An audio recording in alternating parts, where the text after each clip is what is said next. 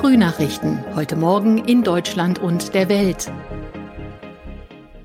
Herzlich willkommen zu unserem Podcast an diesem Mittwoch, den 6. April 2022. Ich bin Sabrina Frangos. Einen schönen guten Morgen.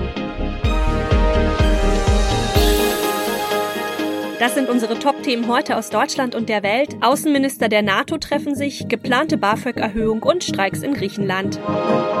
Vor dem Hintergrund des Krieges in der Ukraine kommen ja heute Nachmittag die Außenminister der NATO-Staaten in Brüssel zusammen. Beim Treffen geht es dann um den Stand der schon beschlossenen Aufstockung der NATO-Truppen in den östlichen Mitgliedstaaten und auch um mögliche weitere Schritte zur Abschreckung Russlands. Sarah Geiser, die ist in Brüssel. Die russischen Truppen haben sich aus Vororten von Kiew ja zurückgezogen. Die Kämpfe am Boden konzentrieren sich aktuell ja nun mehr auf den Osten und den Süden des Landes. Wie schätzt denn die NATO die militärische Situation ein? Zieht sich Russland wirklich zurück? Nein, davon geht die NATO nicht aus. Das Militärbündnis schätzt das so ein, dass die russischen Einheiten sich im Grunde neu gruppieren, neu bewaffnen und dann auch neu positionieren. Russland werde jetzt versuchen, den gesamten Donbass einzunehmen und eine Landbrücke zur schon besetzten ukrainischen Halbinsel Krim zu schaffen, sagt NATO-Generalsekretär Stoltenberg. Deshalb wollen die NATO-Staaten ihm zufolge die Ukraine noch mehr unterstützen, unter anderem mit Panzerabwehrwaffen und Luftabwehrsystemen und auch bei der Abwehr von Cyberangriffen, so Stoltenberg. Wegen der Bilder und Berichte zu Kriegsverbrechen in Butscha wachsen ja auch wieder Forderungen, noch härter gegen Russland vorzugehen. Welche Möglichkeiten hat die NATO denn da? Genau, ein militärisches Eingreifen ist und bleibt ein No-Go für die NATO. Man will nicht das Risiko eingehen, dass der Krieg in der Ukraine sich dann ausweitet auf NATO-Staaten. Unterstützung für die Ukraine gibt es deshalb eben nur durch Ausrüstung zum Beispiel. Und auf der anderen Seite setzt die NATO auf Abschreckung, zum Beispiel durch zusätzliche Truppen in den östlichen Bündnisländern.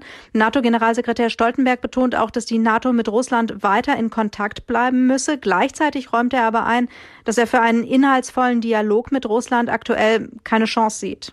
Bleibt damit das Thema Energie für den Westen der wichtigste Ansatzpunkt? Also kann man absehen, wie lange es dauert, Europa unabhängig von russischen Importen zu machen? Das ist ja zum Teil von EU-Land zu EU-Land sehr unterschiedlich. Litauen zum Beispiel kommt jetzt schon ganz ohne russisches Gas aus. Deutschland braucht dagegen laut Wirtschaftsministerium wohl noch mindestens bis zum Sommer 2024, um weitgehend unabhängig von russischem Gas zu werden. Insgesamt betrachtet, sagt Bundesfinanzminister Lindner, könne man in der EU schneller Kohle und Öl aus Russland ersetzen als Gas oder Rohstoffe wie Palladium.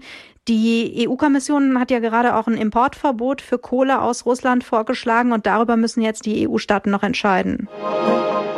Die Bundesregierung will ja in ihrer Kabinettssitzung heute Vormittag die geplante BAföG-Erhöhung beschließen. Ab dem kommenden Wintersemester sollen dann nicht nur die Sätze steigen, sondern auch mehr Studierende Anspruch auf BAföG bekommen. Die Reform muss aber auch noch durch Bundestag und Bundesrat. Jan-Hanna Reitze mit den Infos aus Berlin. Steigende Lebensmittelpreise, steigende Mieten, steigende Energiekosten, das trifft auch alle, die studieren. Der BAföG-Höchstsatz soll von 861 Euro im Monat auf 931 steigen. Über einen Nebenjob dürfen nach den Plänen künftig bis zu 330 Euro statt bisher 290 dazu verdient werden. Vom Einkommen der Eltern wird weniger angerechnet, die Altersgrenze für den BAföG-Beginn von 30 auf 45 Jahre angehoben.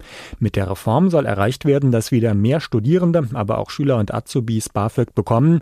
Die Zahl der Empfängerinnen und Empfänger ist in den vergangenen zehn Jahren von knapp einer Million auf 640.000 zurückgegangen.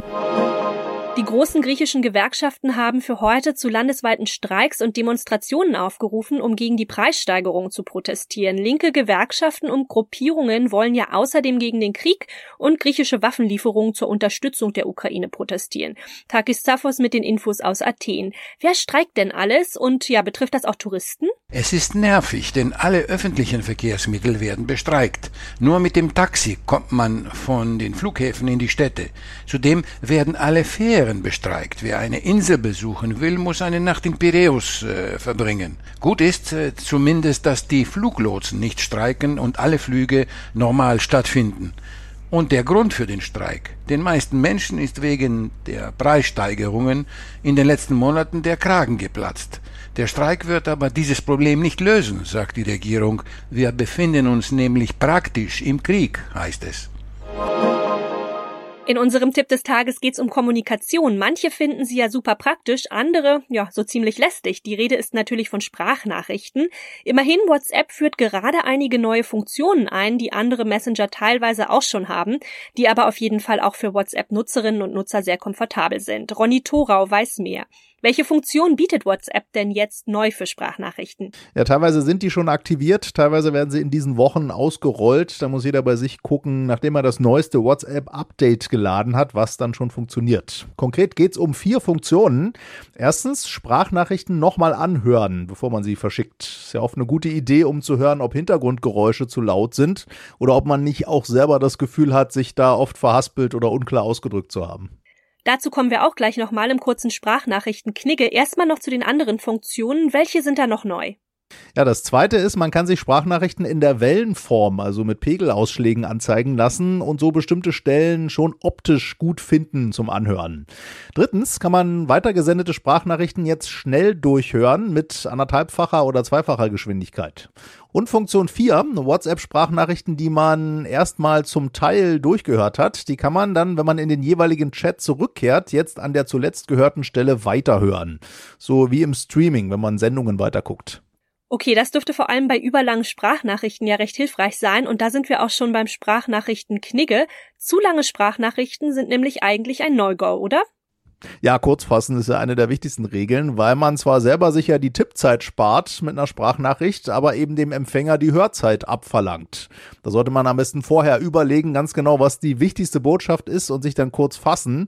Gegebenenfalls auch eben zu lange Versionen ungesendet nochmal löschen und nochmal aufnehmen. Das gilt auch eben, wenn man beim Durchhören hört, dass die Hintergrundgeräusche einfach zu laut sind. Unterschätzen viele, wenn sie auf der Straße oder in der Bahn was aufnehmen. Ja, und in der Bahn wird das auch oft ziemlich lästig für die Umsitzenden, ne? Ja, das gehört auch natürlich zum Knicke. Beim Aufnehmen nicht andere belästigen. Das ist ja eigentlich auch das Gegenteil von Privatsphäre, wenn man eine Sprachnachricht aufnimmt, wenn man direkt unter Leuten ist. Auch wichtig, auf den Empfänger Rücksicht nehmen, also mal überlegen, ist der gerade in einem Meeting oder im Kino, wie soll der da jetzt eine dringende Sprachnachricht anhören? Und in dem Zusammenhang gilt auch, letzter Punkt, bei einer Sprachnachricht sollte man immer geduldiger auf eine Antwort warten. Denn die kann man eben nicht so schnell in jeder Lage überfliegen wie eine Textnachricht.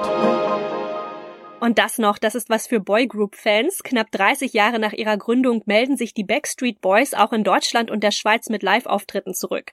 Im Oktober und November soll es soweit sein. Die ursprünglich aus Florida stammende fünfköpfige Band gilt mit angeblich über 130 Millionen verkauften Tonträgern als eine der erfolgreichsten weltweit. Anfang 2019 hatten die Backstreet Boys ihr zehntes Studioalbum DNA veröffentlicht, das sogar für einen Grammy nominiert wurde. Die Platte stieg auch direkt auf Platz 1 der Charts ein. Laut des Veranstalters waren die Backstreet Boys zuletzt 2019 in Europa auf Tour und lockten damals mehr als 350.000 Fans an. Ja, wer also seine Schwärmerei für Boybands wieder aufleben lassen will oder auch einfach auf die Musiklust hat, ab Freitag gibt's die Tickets zu kaufen. Das war's von mir. Ich bin Sabrina Frangos und ich wünsche Ihnen noch einen schönen Tag. Bis morgen.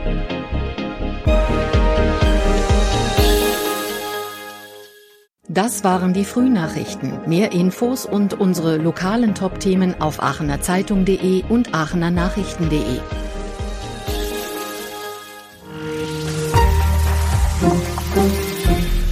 Die Frühnachrichten sind ein Podcast aus dem Medienhaus Aachen.